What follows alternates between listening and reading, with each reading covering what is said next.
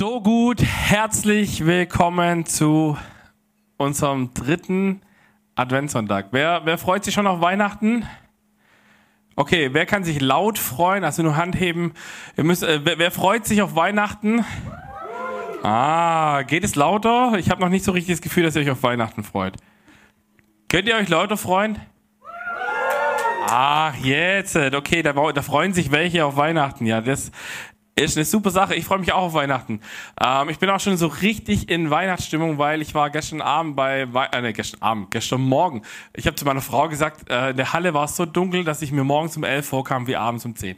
Ähm, fand ich mega gut, weil dann hat alles gut gewirkt. Ähm, genau, ich bin schon voll in Weihnachtsstimmung und ich freue mich riesig, weil es sind tatsächlich, haltet euch fest, nur noch zweieinhalb Wochen bis Weihnachten. Habt ihr alle Geschenke? Ich nicht. Ähm, meine Mama fehlt zum Beispiel noch. Äh, die, der habe ich noch kein Geschenk, die hört zu. Ich habe dir das schon mal gesagt. Sag mir, nein, da, sag mir, was ich dir zu Weihnachten schenken soll. Ähm, damit ich nachher nicht dastehe und wie früher so komische Gutscheine verschenken muss, die nie eingelöst werden. Wir sind fast am Ende des Jahres angekommen. Zweieinhalb Wochen bis Weihnachten heißt, wir haben mit heute nur noch zwei, äh, drei Gottesdienste, bis 2021 vorbei ist. Hey, äh, und wir sind mega, mega dankbar für all das, was wir im letzten Jahr erlebt haben. Wir sind mega dankbar für jeden Einzelnen, der Teil unserer Kirche ist, war oder geworden ist in diesem Jahr. Wir sind mega dankbar für alle Momente, wo sich Menschen in diese Kirche eingebracht haben, auf was für eine Art und Weise auch immer. Sei es mal spontan irgendwo eingesprungen, sei es ein Team übernommen, sei es irgendwas. Und manchmal ist es unheimlich schwer, das in Worte zu fassen, wie dankbar man eigentlich für sowas ist, weil äh, ich weiß nicht, ob ihr das kennt. Manchmal sind so Dinge, die du irgendwie ständig um dich rum hast, werden völlig normal und man vergisst irgendwie dankbar zu sein. Deswegen an dieser Stelle, ich möchte einfach nochmal jedem Danke sagen, der Teil dieser Kirche ist, der diese Kirche getragen hat 2021 und gebt den und euch und den Leuten am Stream, by the way, einfach nochmal einen fetten Applaus. Schön, dass ihr alle da seid. Danke, danke, denn ich kann es nicht oft genug sagen, diese Kirche würde mit mir alleine nicht funktionieren, ähm, weil es mich nur einmal gibt. Ähm, und deswegen ist es gut, dass Kirche so viele verschiedene Menschen braucht, damit sie funktioniert. Und, ähm, und ich liebe an unserer Kirche diesen Slogan, den ihr vielleicht an der Türe vorne schon mal gesehen habt. Wir sind unperfekte Menschen, die den perfekten Gott anbeten. Das ist das Ziel, warum wir hier sind. Das ist das, warum wir da sind. Keiner von uns ist perfekt, ich am allerwenigsten. Und, und deswegen kommen wir zusammen, weil wir alle das gleiche Ziel haben. Und an Weihnachten kommt es irgendwie auch immer wieder zurück. Und das ist das Schöne. Deswegen heißt der Titel heute Weihnachten, willkommen zu Hause. Ich weiß nicht, ob du nach Hause kommen kannst oder ob du dieses Gefühl hast von, wann Weihnachten komme ich nach Hause, was auch immer zu Hause für dich bedeutet. Da gehen wir nachher noch ein bisschen mehr drauf ein. Aber wer von euch hat seinen Spekulatiuskeks noch? Für alle, die ihr jetzt zu Hause sitzt, äh, ihr habt keine Spekulatiuskekse. Ich habe, diesen ich habe euch diese Spekulatiuskekse aus einem bestimmten Grund geliefert. Ich habe euch noch ein Bild mitgebracht für die zu Hause, die nicht wissen, was ein Spekulatiuskeks ist. Hier habt ihr ein Bild. Ähm, und jetzt dürft ihr euch vorstellen, oh, wie gut der riecht und wie schön man da reinbeißen kann. Hoffentlich hört man jetzt nicht auf dem Stream. Hm. Jetzt dürft ihr ihn essen. Ähm, wisst, ihr, wisst ihr, warum ich euch den gegeben habe? War eine sehr dumme Idee, ohne zu trinken. Ich habe ihn euch aus einem folgenden Grund gegeben. Ich mache heute ein kleines Wortspiel mit euch. Die Predigt, die wir heute hören, ist sehr spekulativ. You got it? Oh. Okay, vereinzelter Mitleidsapplaus. Danke.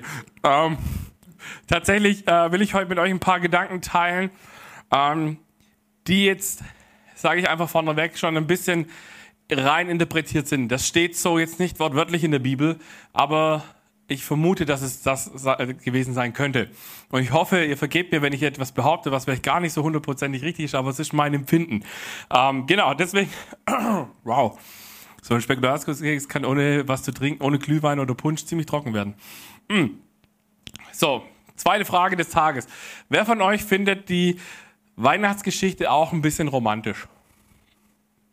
So, wer fängt romantisch? So, da, da, reiten, da reitet ein Pärchen auf einem Esel in irgendeine City und dann kriegen die da, dann gehen die in den Stall, dann kriegen die ein Kind, das sind Tiere. Dann kommen irgendwelche Hirten vorbei, freuen sich, dass dann Kinder auf die Welt kamen. Dann kommen irgendwelche fremden Leute mit Geschenken vorbei. Ich habe vorhin meinem Team gesagt, eigentlich der Gedanke, so dass so völlig wildfremde Menschen mit Geschenken vorbeikommen, ist eigentlich auch irgendwie weirdo, weil ich würde meiner Tochter würde ich sagen, wenn so jemand kommt, geht er nicht mit. Ähm, aber hey, in der Bibel ist es voll okay, dass äh, da völlig fremde Menschen auftauchen und dir Geschenke schenken. Ähm, und überfließende Freude, so alles sind happy, oder? Wenn man die, wenn man die Weihnachtsgeschichte liest, so im Stall, oh ja, bisschen Kind äh, kriegen und dann, oh Tiere, oh schön bei den Tieren. Wer, wer von euch hat auch zu Hause so eine, so eine richtig kitschige alte Krippe daheim, so, wo dann so Ochs und Esel da sind und dann die Hirten und so. Ich, ich mit, jo mit Yoda, genau, ähm, vielleicht kennt der eine oder andere das Meme dazu. Aber ich glaube, dass diese Geschichte gar nicht so romantisch ist, wie wir sie manchmal lesen. Also allein, äh, ich kann da aus Erfahrung sprechen, ich war schon mal dabei beim Kinderkriegen, also von daher, ähm, das ist nicht immer so romantisch, wie so, ja, dann hat man halt schon oh, so ein Kind da, oh, so schön, oh, guck mal, und schon gewickelt, hi. Kennt ihr das so in den Serien, so diese Kinder, die so auf die Welt kommen, die dann einfach schon so direkt so völlig sauber sind und gewickelt sind, so direkt nach dem Schlupfen? Ähm, passiert so nicht. Äh, für alle, die noch Kinder kriegen wollen. Aber der Beginn von dieser Weihnachtsgeschichte ist eigentlich ganz und gar nicht so romantisch, wie wir das manchmal lesen, weil, kurzes Storytelling, Josef und Maria waren verlobt. Und dann äh, kommt so ein Engel zu Maria und erzählt ihr Folgendes. In Lukas 1, Vers 30 lesen wir. Da sagte der Engel zu ihr, du brauchst dich nicht zu fürchten, Maria, denn du hast Gnade bei Gott gefunden. Das klingt doch schon mal super, oder? Gnade bei Gott gefunden, klasse. Du wirst schwanger werden und einen Sohn zur Welt bringen. Dem sollst du den Namen Jesus geben. Er wird groß sein und wird Sohn des Höchsten genannt werden. Gott, der Herr, wird ihn, ihm den Thron des seines Stammvaters David geben. Er wird für immer über die Nachkommen Jakobs herrschen und seine Herrschaft wird niemals aufhören. Schön, oder? Hey, da kriegst du gesagt, dein Kind wird der Messias sein, der Retter der Welt, der wird ewig regieren. Das sind doch Aussichten. Wusstet ihr, dass Jesus die griechische Form von Josua ist? Und Josua bedeutet so viel wie der Herr rettet. Und das heißt praktisch hier, äh, und es gibt so ein ganz spannendes Ding, äh, ganz am Anfang von der Bibel, so nach, äh, nach dem Exodus, gibt es so diese Josua-Geschichte, wo praktisch Josua das Volk Israel ins verheißene Land hineinführt. Und ungefähr das Gleiche macht Jesus mit uns. Er führt uns nicht ins verheißene, nicht in ein Land, das uns verheißen ist, sondern er führt uns in die Ewigkeit, zum ewigen Leben, das uns verheißen ist. Das ist das, was Jesus macht. Und das ist das, was er Tag für Tag macht und was er immer wieder versucht mit uns zu tun. Bis hierher doch noch ein bisschen romantisch, oder? Wer findet es noch romantisch? Ähm, auch im Stream findet ihr es noch romantisch, die Geschichte? Ja, jetzt geht weiter. Der nächste Vers 34. Wie soll das zugehen? fragte Maria den Engel. Ich bin doch noch gar nicht verheiratet. Er gab ihr zur Antwort, der Heilige Geist wird über dich kommen und die Kraft des Höchsten wird dich überschatten. Deshalb wird, das, äh, wird auch das Kind, das du zur Welt bringst, heilig sein und Gottes Sohn genannt werden. Okay, wir merken, Josef Maria noch nicht verheiratet. Wir merken, oh, warte mal, Josef wird auch nicht der Papa. So, da hat Gott irgendwie einen anderen Plan. Und hier wird es interessant, weil äh, man muss sich jetzt ein bisschen diese, man sagt es in der Theologie, Umwelt, Neues Testament, ein bisschen gucken, was ist denn die Kultur, was war da so. Und tatsächlich war es so, dass diese Maria vermutlich so 13, 14 Jahre alt war. Es war damals völlig normal, dass die mit 13, 14 dann verlobt wurden und dann auch ein bisschen ältere Männer meistens schon geheiratet haben. Ähm, das war in dieser Kultur völlig normal. Aber jetzt wird es herausfordernd. Stell dir vor, damals war es schon extrem wichtig, dass ähm, wie das Ansehen dieser Frau ist. Das heißt, wenn, wenn eine Frau äh, vor der Ehe Sex hatte, dann war das ganz tragisch für diese Kultur. Diese Frau war geächtet. Die hatte keine Chance mehr in der Gesellschaft irgendwie eigentlich zu was zu kommen. Die musste betteln gehen, die musste hoffen, dass sie irgendwie, irgendwie durchkommt. So, und jetzt ist die auch noch schwanger. Hui. Also es war damals extrem wichtig, dass man eine Jungfrau geheiratet hat.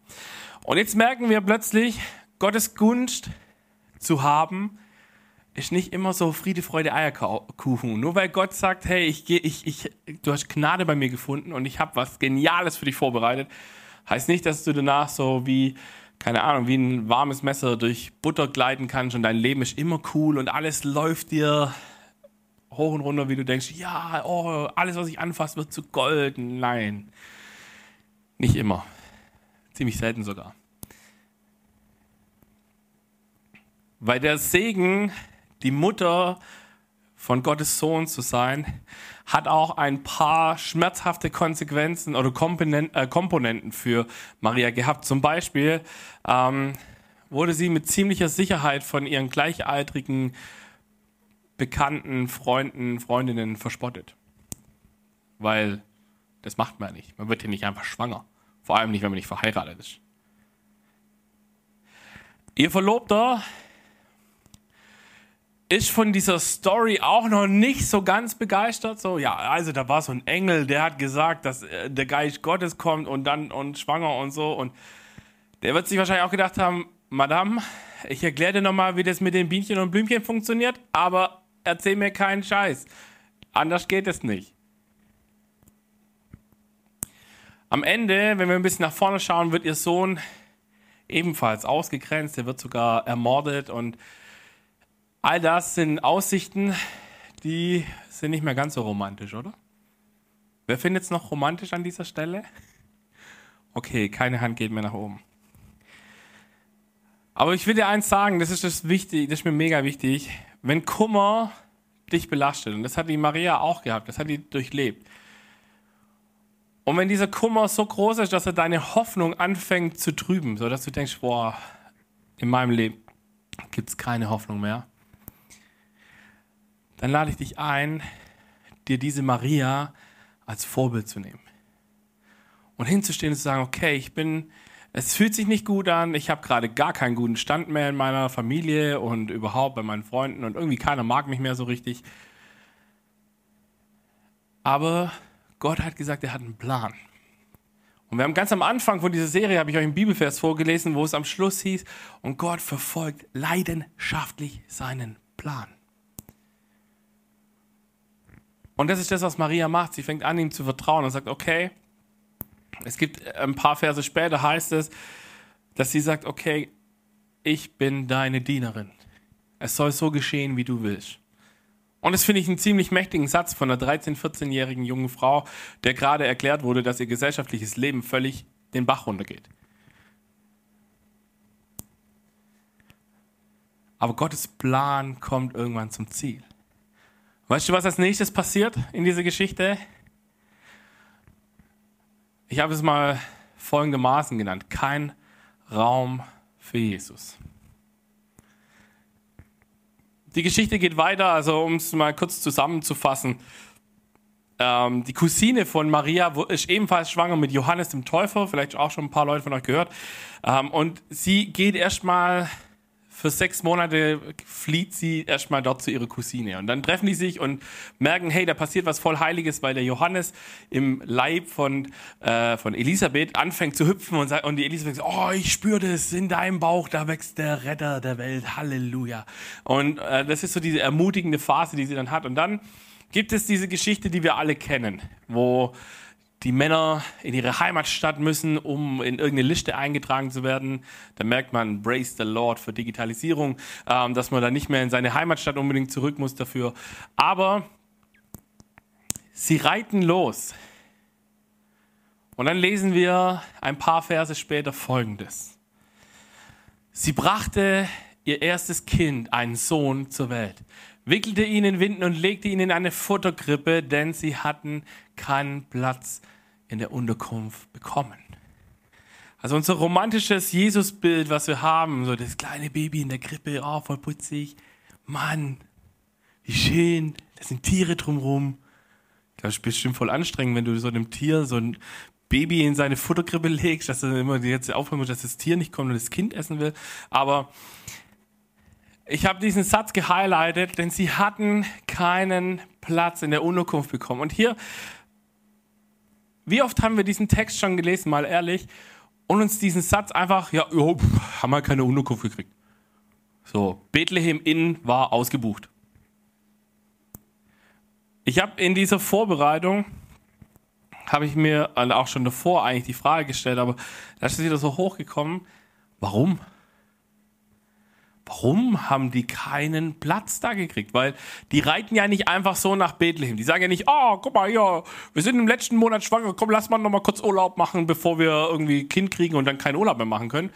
Sondern sie müssen ja nach Bethlehem gehen. Das heißt, sie müssen zu den, in den, in den äh, Geburtsort von Josef. Das heißt, theoretisch, und hier wird es spekulativ, Achtung, müssten da bestimmt noch irgendwelche entfernten Verwandten von Josef sein.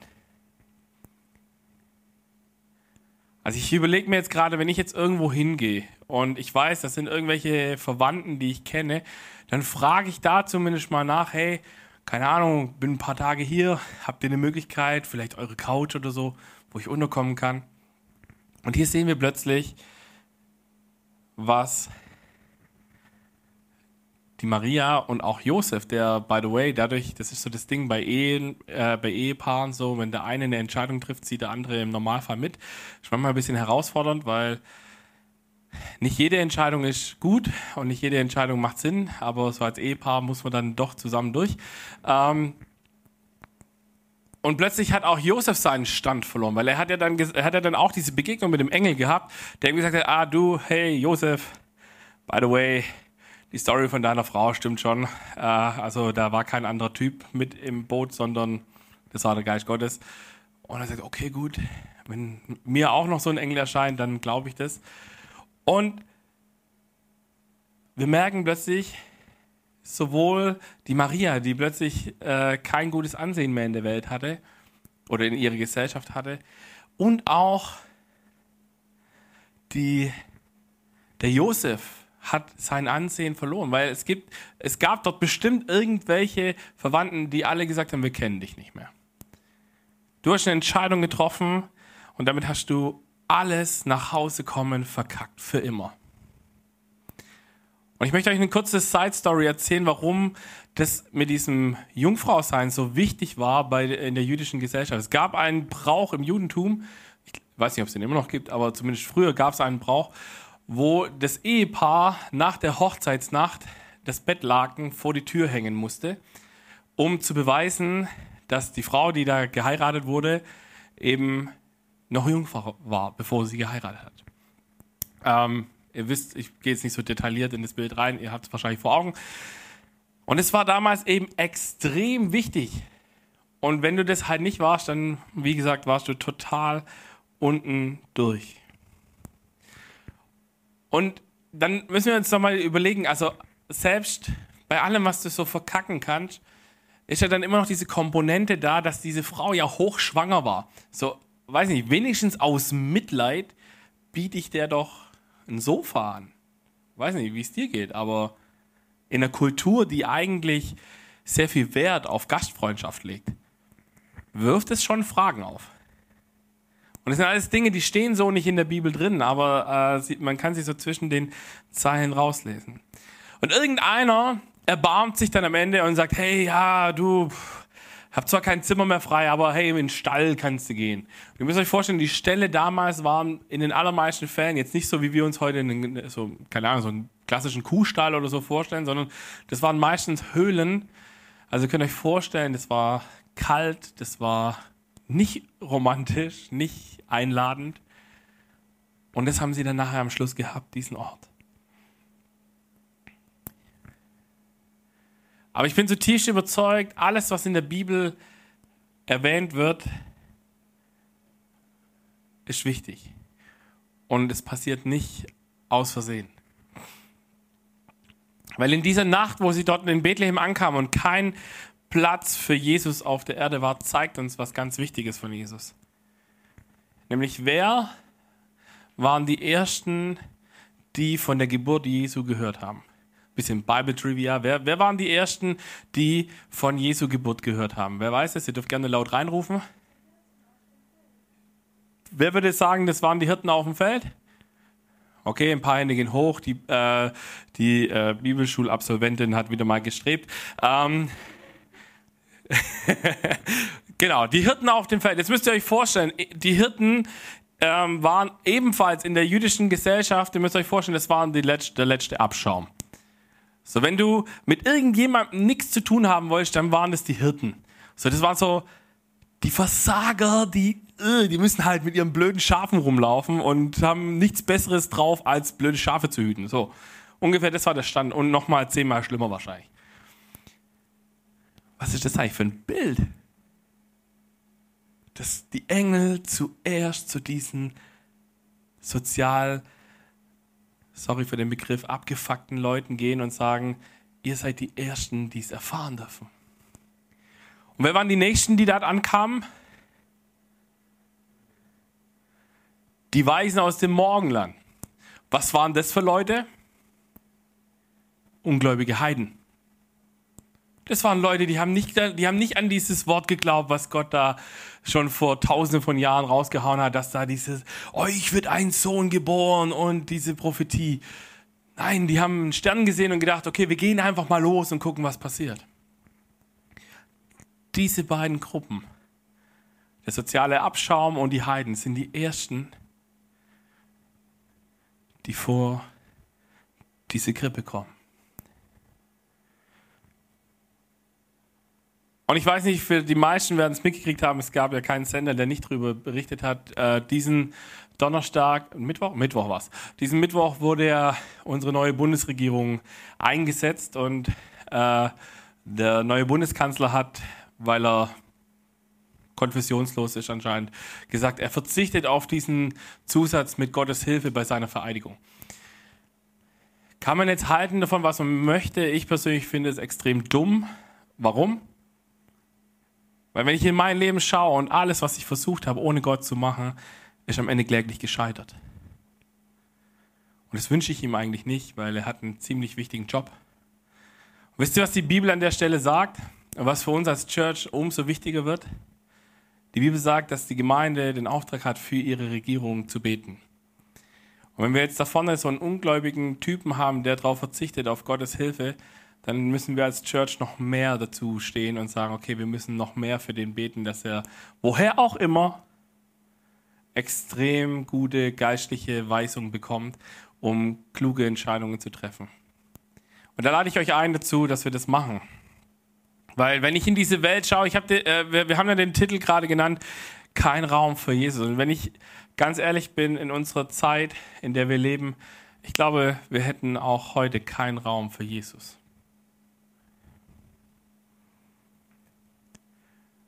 Stell dir mal vor, da kommt so ein 13-, 14-jähriges Mädel und erzählt dir, jo, ich bin schwanger, hab keinen Sex gehabt. Mhm. Ah, und übrigens, das wird der Messias, der Retter der Welt. Ja. Ich glaube, nicht mal bei uns Christen hätte die Person die Chance, das auszuprobieren. Sondern wir würden erstmal sagen, ja, genau. Haben schon viele behauptet, dass sie der Messias sind. Mhm. Das ist krass, weil ich glaube, weil ich, ich, ich bin ganz ehrlich an dieser Stelle. Ich kenne die Geschichte von Maria und ich weiß, wie sie ausgegangen ist. Ich glaube an einen Gott, dem nichts unmöglich ist und trotzdem würde ich diese Geschichte nicht sofort ungesehen glauben. Wahrscheinlich. Weiß ich nicht, wenn sie mir passiert. Aber wisst ihr, was das Schöne ist und was uns diese Geschichte zeigt? Auch, dass die Hirten und diese äh, weisen Heiden kommen durften als erstes? Jeder, absolut jeder ist willkommen bei Gott. Und egal, was dein gesellschaftlicher Stand ist, egal wie wichtig oder unwichtig du bist oder dich fühlst, du bist willkommen. Du bist eingeladen, nach Hause zu kommen. Und wenn ich an zu Hause denke und Weihnachten, dann fällt mir immer folgendes Video ein. Hallo Papa, ich bin's. Hallo Opa. Ich wollte nur kurz anrufen und dir Bescheid geben. Wir werden es Weihnachten dieses Jahr wieder nicht schaffen. Wir versuchen es nächstes Jahr und dann klappt es ganz bestimmt. Fröhliche Weihnachten, Papa. Bis bald. Fröhliche Weihnachten, Opa.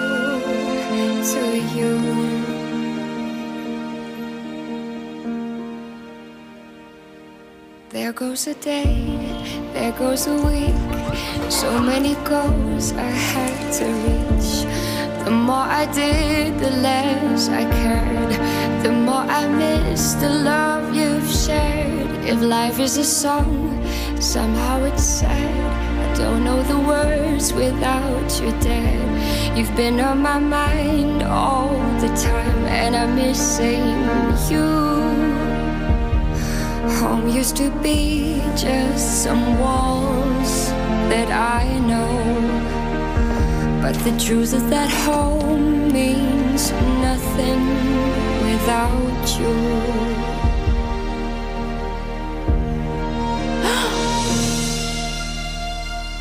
Wie hätte ich euch denn sonst alle zusammenbringen sollen?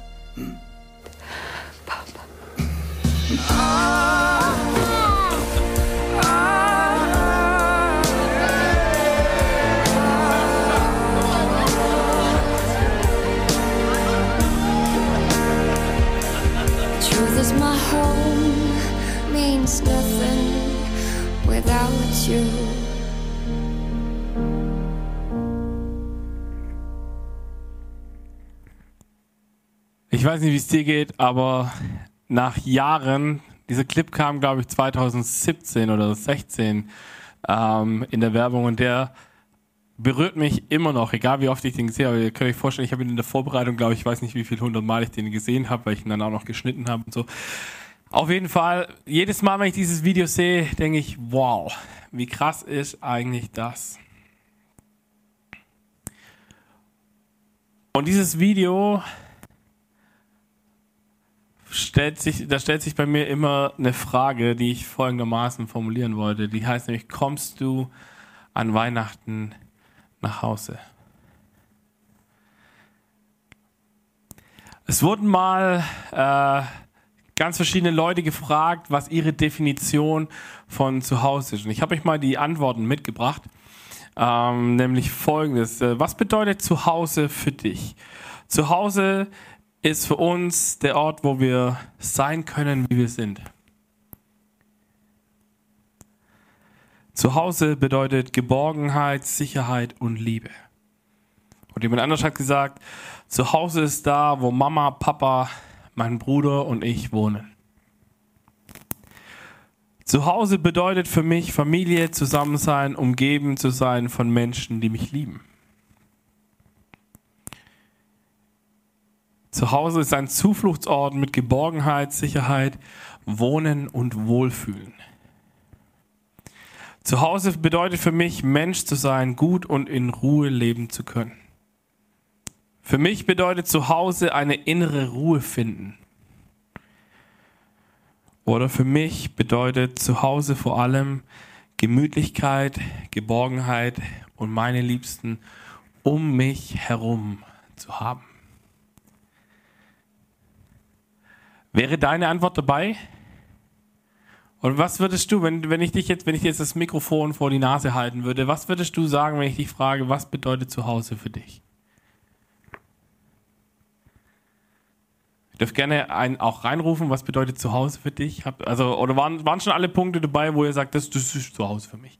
Also für mich ist tatsächlich noch was dabei, wo ich gesagt habe, äh, ich persönlich würde sagen, Zuhause ist der Ort, wo ich den Bauch nicht einziehen muss. Ähm, ja, da lachen Leute. Ähm, es ist tatsächlich zu Hause für mich. Oder äh, zu Hause bedeutet für mich auch der Ort, wo sich mein Handy einfach ins WLAN einloggt. Also wenn du mich bei dir zu Hause willkommen heißen möchtest, dann gibst du mir dein WLAN-Passwort, weil dann, für, dann bin ich zu Hause angekommen. Sobald ich da bin, zack, Handy im WLAN. Ähm, vielleicht geht's dir ähnlich. Und ich weiß nicht, ich kenne deine Familiensituation nicht, aber ich frage mich, kannst du an Weihnachten nach Hause kommen?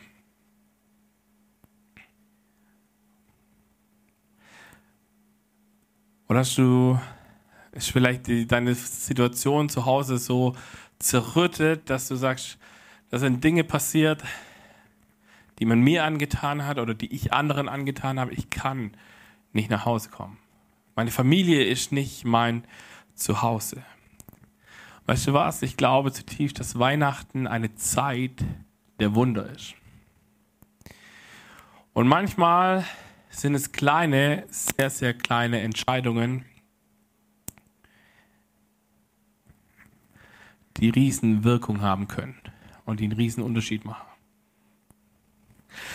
Und ganz gleich, ob du ein Zuhause hast, ob du eine liebende Familie hast oder nicht, es gibt in der Bibel ein Angebot von diesem liebenden Vater für dich. Und Jesus formuliert es folgendermaßen in Johannes 14, Vers 2 und 3. Da heißt es, im Haus meines Vaters gibt es viele Wohnungen. Wenn es nicht so wäre, hätte ich dann etwas, etwa zu euch gesagt, dass ich dorthin gehe, um einen Platz für euch vorzubereiten. Und wenn ich einen Platz für euch vorbereitet habe, werde ich kommen und euch zu mir holen, damit auch ihr dort seid, wo ich bin. Was für eine krasse Einladung, oder?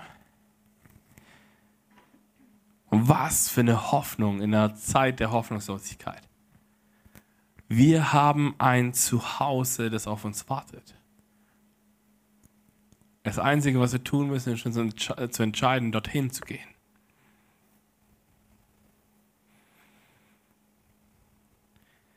Weil wie cool ist es zu wissen, es gibt diese Wohnung im Himmel, wo Gott für mich vorbereitet hat. Und es ist auch ein cooles Ziel zu wissen, dass egal wie unser Leben hier auf dieser Welt aussieht, ob es gut ist, ob es nicht so gut ist, dass wir am Ende wissen, es gibt da diese Wohnung, die wartet auf mich. Selbst wenn du keine so eine liebevolle Familie zu Hause hast, die auf dich wartet, da gibt es diesen Gott, der auf dich wartet. Und es gibt eine Geschichte, die ich euch erzählen möchte, von einem jungen Mann, der, wie soll ich sagen, der hat so hart verkackt, dass er gedacht hat, er kann nie wieder nach Hause kommen. Und er schleppt es seit Jahren mit sich herum. Und eines Tages hat er den Mut, einen Brief zu schreiben.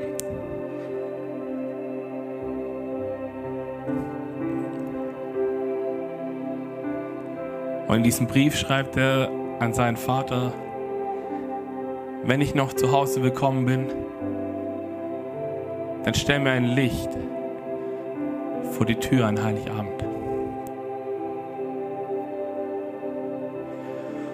Und der junge Mann traut sich jahrelang nicht zu kommen.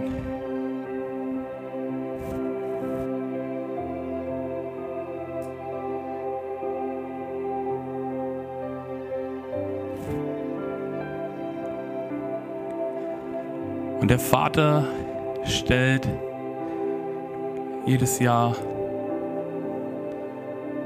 ein Licht auf.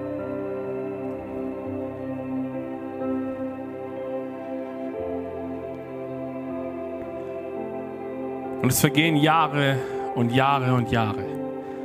Und eines Tages hat der junge Mann den Mut, in die Hofeinfahrt zu stehen. Und es sieht folgendes Bild.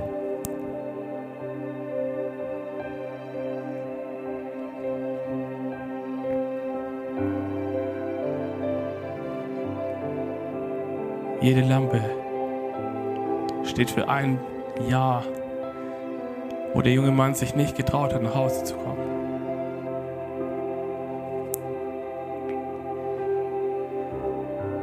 Weißt du was?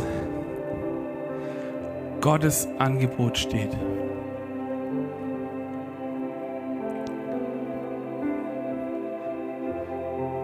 Am Ende glauben wir an einen Gott, glaube ich an einen Gott, der dir jeden Tag diese Lampe nach draußen stellt. Und er sagt, egal wo du bist, egal was kommt, ich lade dich ein, dass du nach Hause kommst.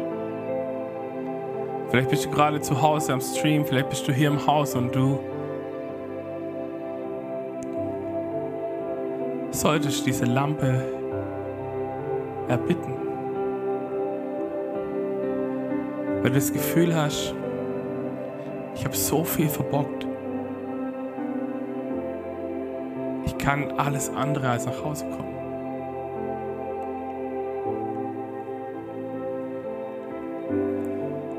Und Gott sagt, ich stelle diese Lampe jeden Tag für dich vor die Tür. Weil ich dich einladen möchte, dass du nach Hause kommen kannst. Und weißt du was? Egal wie du dich jetzt gerade fühlst, am Ende zeigt uns die Geschichte von Weihnachten und von dieser Krippe folgendes. Nämlich, dass wir, egal was wir getan haben, egal wer wir sind, egal wo wir herkommen, am Ende wie diese Weißen, wie diese Hirten vor diese Krippe kommen können.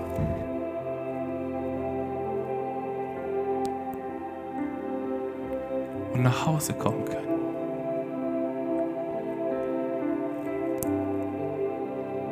Amen.